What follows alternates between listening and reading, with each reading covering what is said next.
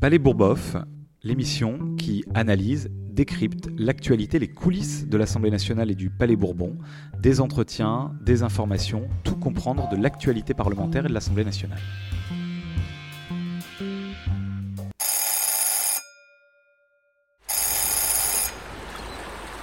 La parole est à monsieur Benjamin Lucas.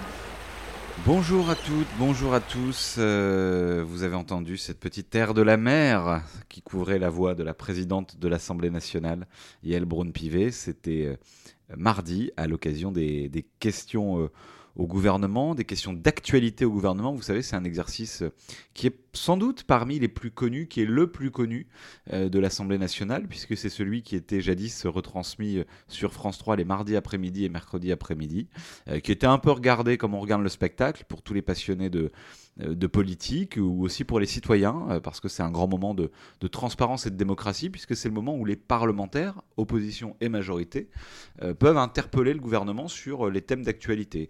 Euh, et, j'y reviendrai sur les thèmes d'actualité qu'on choisit évidemment euh, librement. Donc l'ordre du jour, euh, il appelle seulement les questions d'actualité au gouvernement. Il ne il ne détermine pas ce dont vous devez parler.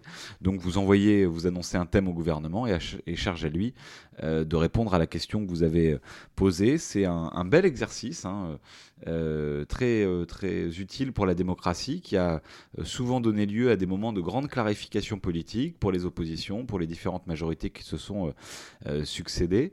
Donc c'est vraiment un, moment, je crois, essentiel, central dans la vie de l'Assemblée nationale, dans la vie du Parlement. Hein. Le Sénat aussi a ses questions, ses, séances de questions au, gouvernement. et c'est une œuvre utile pour la démocratie. D'ailleurs, euh, c'est quand même souvent le moment où il y a le plus de monde dans le public, dans les gradins de l'Assemblée nationale pour observer. Il y a des écoles, euh, des élèves, etc. C'est très, euh, très pédagogique. Alors moi, c'était ma première question d'actualité au, gouvernement. C'est assez émouvant d'ailleurs, de, voilà. J'avais déjà parlé dans l'hémicycle, mais pour la première fois interpeller le gouvernement comme ça dans, dans une séance de, questions, c'est pas rien. et, et du coup, j'ai choisi de le faire euh, sur un thème qui m'est très cher, puisque c'est un thème que je travaille avec mon équipe euh, depuis mon entrée en fonction, sur lequel j'avais travaillé, mené des campagnes euh, dans d'autres engagements précédemment, quand j'étais président du mouvement des jeunes socialistes, donc il y a maintenant 7 ou 8 ans. ce sujet, c'est le droit vacances. pour le travailler, on a rencontré des dizaines d'experts, d'acteurs engagés, d'associations, d'élus aussi. On était à Poitiers pour rencontrer la maire de la ville euh, la maire écologiste de la ville Nord-Mont-Conduit, parce qu'il y a à Poitiers une politique de droit aux vacances qui est exceptionnelle, euh, qui est vraiment... Euh, qui est vraiment très très très très engagée sur ces sujets, sur l'éducation populaire, etc. Bref, on a rencontré beaucoup de monde. Et donc j'avais envie, dans cette période d'été où il y a trop de familles qui ne partent pas en vacances. Il y en a tous les ans euh, énormément qui ne peuvent pas partir. Et cette année, euh, la problématique est encore plus forte. C'est pour ça que c'est pour moi une question d'actualité. Parce qu'avec l'inflation dont on a parlé à l'Assemblée, on a passé 15 euh, jours sur le pouvoir d'achat des Français, sur la question des salaires, sur la question du prix des carburants notamment. Bon, bah là, cet été, avec le prix des carburants et des transports, avec l'inflation, la hausse des prix, ça devient encore plus difficile pour de nombreuses familles de, de partir en vacances, d'accéder à la beauté aux loisirs. Or, cette inégalité d'accès aux vacances, euh, elle fonde des inégalités, elle, reflète, elle amplifie des inégalités euh, sociales, les phénomènes de, sédentarité, une forme de mal-être euh, psychologique et aussi de, discrimination éducative, hein, parce que vous l'entendrez dans la question que j'ai posée.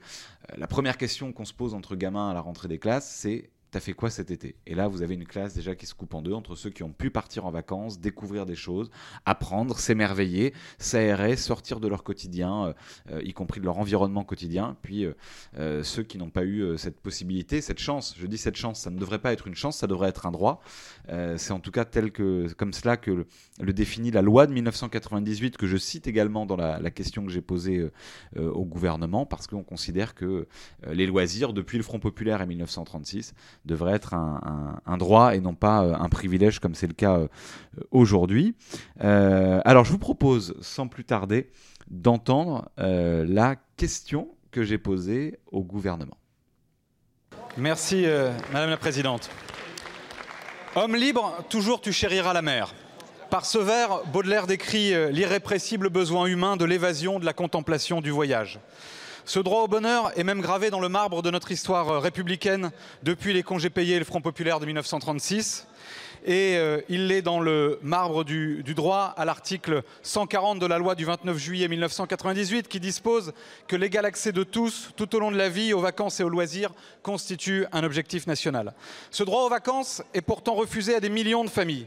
Cette année encore, et encore plus du fait de la vie chère, du prix des carburants, des bas salaires que vous avez refusé d'augmenter, de votre maltraitance des services publics, du monde associatif et des collectivités locales, des millions d'enfants, de précaires, de salariés, de retraités ne verront ni la mer, ni la montagne, ni notre exceptionnel patrimoine. Le jour de la rentrée, plus de 3 millions d'élèves se sentiront exclus de ce moment merveilleux où l'on raconte son été, ses découvertes, source de la construction des imaginaires, des rêves, donc de la liberté de l'esprit. Cette injustice accentue les phénomènes de sédentarité, le mal-être psychologique, les inégalités sociales, culturelles et éducatives.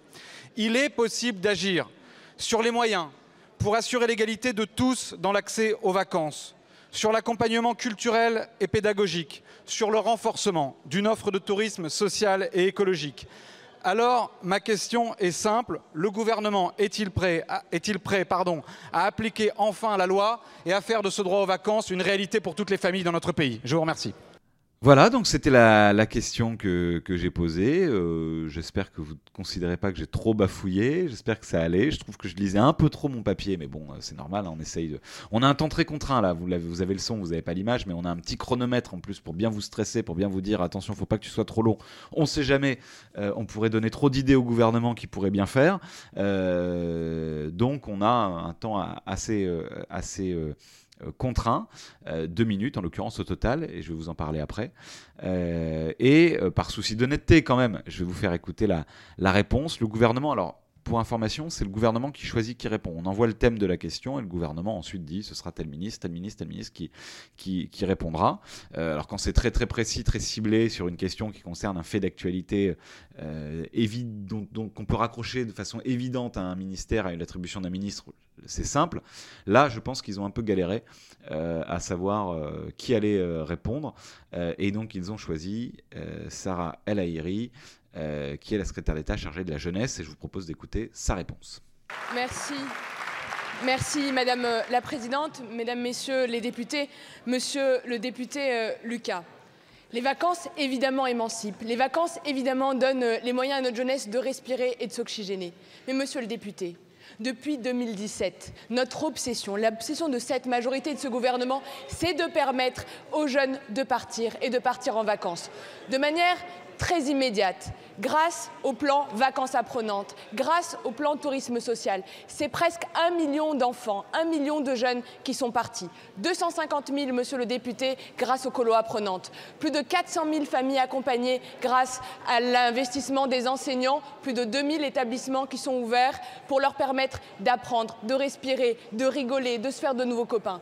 Mais au-delà de cette question plus urgente, eh bien, nous allons en profondeur redynamiser un secteur, celui de l'économie, de l'animation, de l'économie sociale et solidaire, celui du tourisme social, avec l'éducation populaire, avec ces acteurs avec qui on permet, grâce à la mobilisation de tout le gouvernement, eh bien, de mettre des moyens dans le bâti, de le rénover, de permettre avec euh, les enseignants, de permettre à des familles plus éloignées de pouvoir permettre à leurs enfants de bénéficier d'une prise en charge jusqu'à 80% du départ, 400 euros par semaine par chacune de ces familles. Et avec la Première ministre, à l'époque ministre du Travail, nous avons déployé un jeune, une solution, qui permet aux jeunes de découvrir leurs droits encore plus loin. Parce qu'avec l'Agence nationale des chèques vacances, nous permettons aux 18-25 ans de bénéficier de 250 euros par semaine, permettant à ces jeunes eh de partir avec leurs copains, de découvrir leurs droits. Monsieur le député, plus que jamais, notre combat, c'est d'accompagner les acteurs de l'éducation populaire, nos enseignants, les familles les plus modestes, en faisant attention aux plus jeunes les plus en difficulté, les plus fragiles,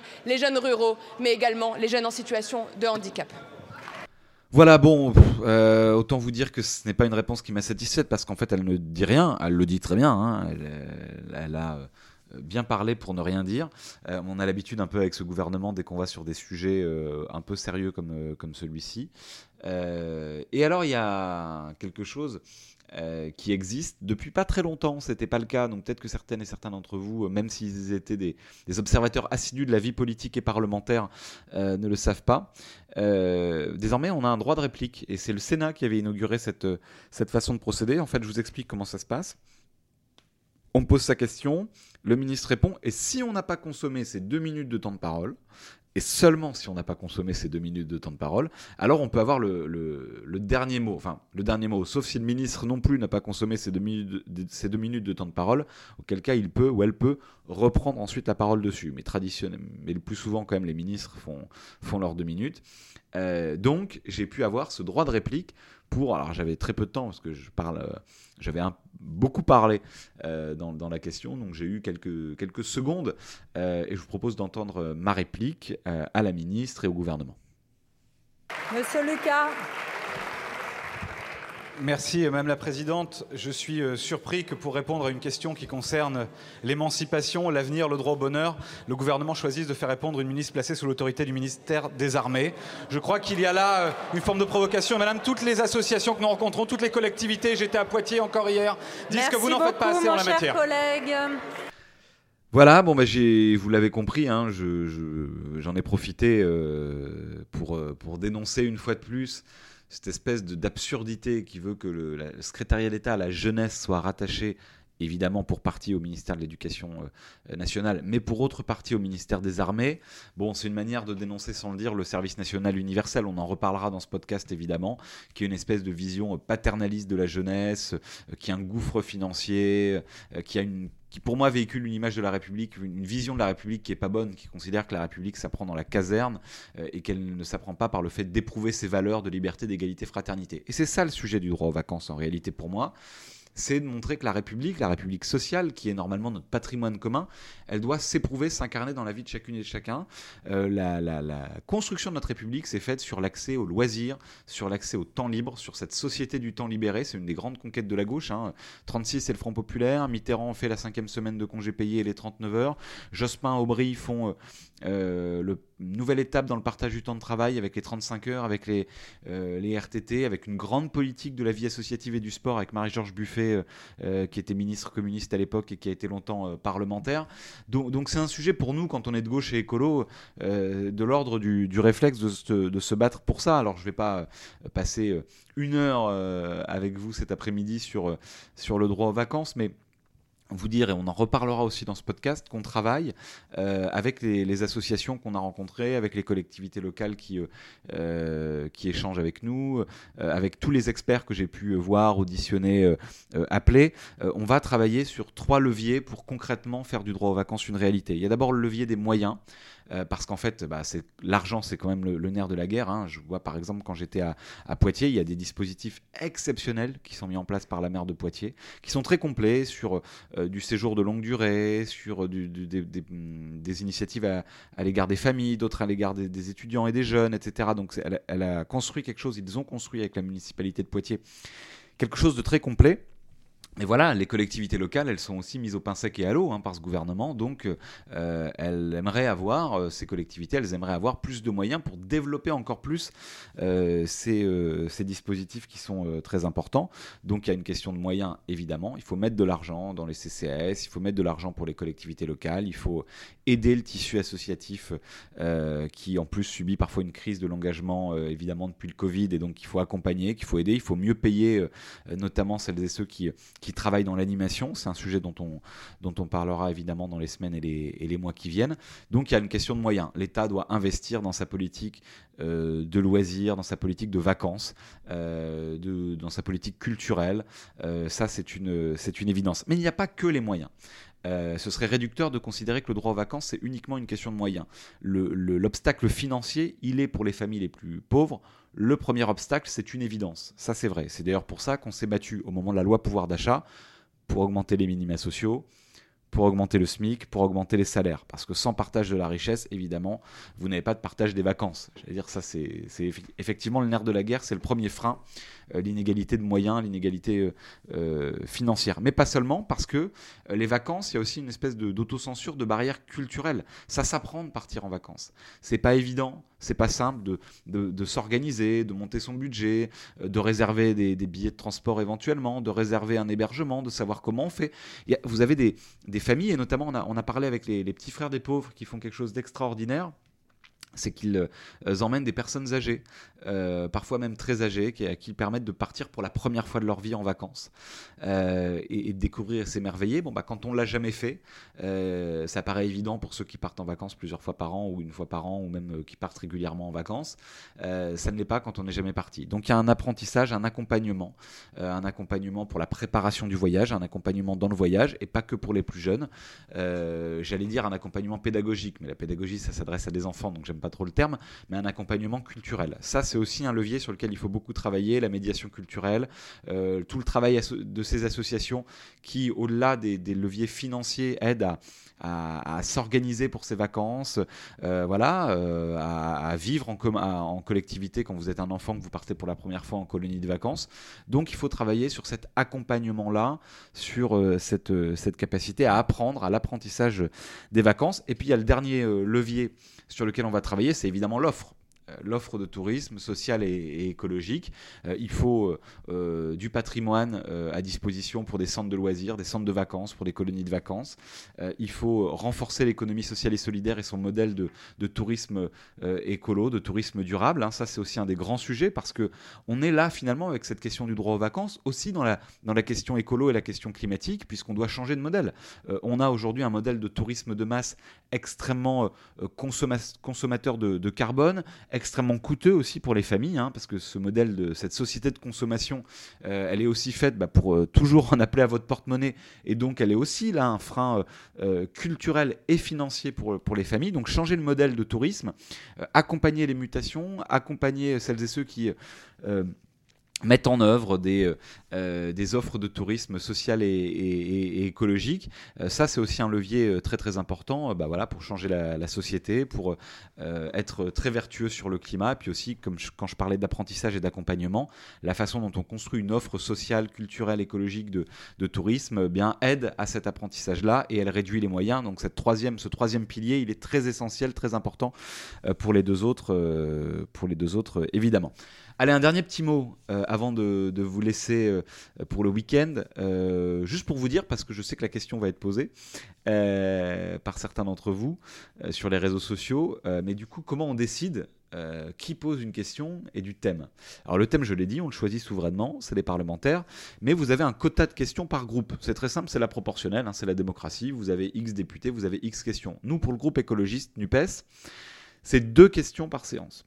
Euh, voilà, on est 23, donc vous voyez, on passe à peu près tous les trois mois chacun, hein, puisqu'il y a quand même des moments où il n'y a pas de questions. Par exemple, là, on n'en aura plus entre euh, début août, mi-août et euh, octobre. Hein, donc voilà, on n'en pose pas toutes les semaines. C'est pour ça qu'il faut bien choisir son thème et, prendre quelque chose qu'on a envie de travailler, sur lequel on voilà, ou alors quand il y a une actualité qui s'impose dans sa circonscription ou sur les thèmes que l'on travaille beaucoup, qui nous tiennent à cœur ou qui est révoltant, on peut évidemment poser la question.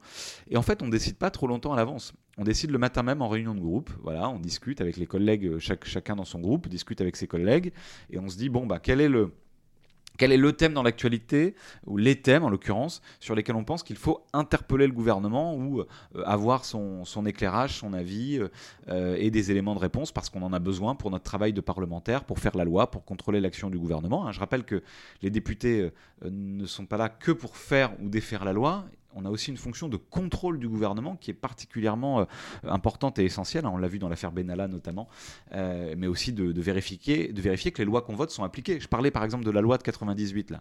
Bah, ça fait quand même euh, un quart de siècle, ça va plus d'une génération qu'on a une loi qui dit que l'accès aux loisirs, aux vacances est un objectif national qui concourt à l'exercice effectif de la citoyenneté. C'est pas rien. Bon, et c'est pas appliqué. Donc cette question, elle visait aussi à dire au gouvernement et eh oh, les amis, enfin les amis, ça dépend. il faut appliquer la loi maintenant. Donc voilà donc on, décide en groupe de la question, puis après entre midi et deux, avec son équipe, on, écrit la question, et puis on la pose au gouvernement ensuite. On prévient, je crois, vers 13h le gouvernement des thèmes. Chaque groupe prévient des thèmes qui vont être posés, ensuite le gouvernement s'organise pour répondre. Voilà, j'espère que j'ai pu vous éclairer un peu sur cette question du droit aux vacances, mais je pourrais y passer des heures tant elle me passionne, tant elle est passionnante, mais on en reparlera évidemment dans ce podcast, dans Palais Bourboff, et puis sur l'exercice des questions d'actualité au gouvernement, dont je suppose que vous connaissiez, mais peut-être que j'ai apporté des éléments de réponse. Voilà, bah, je vous dis à la semaine prochaine. A priori, euh, sauf changement majeur ou actualité majeure, on parlera de la nuit du 4 août et de l'abolition des privilèges. Là aussi, un thème passionnant. Allez, bon week-end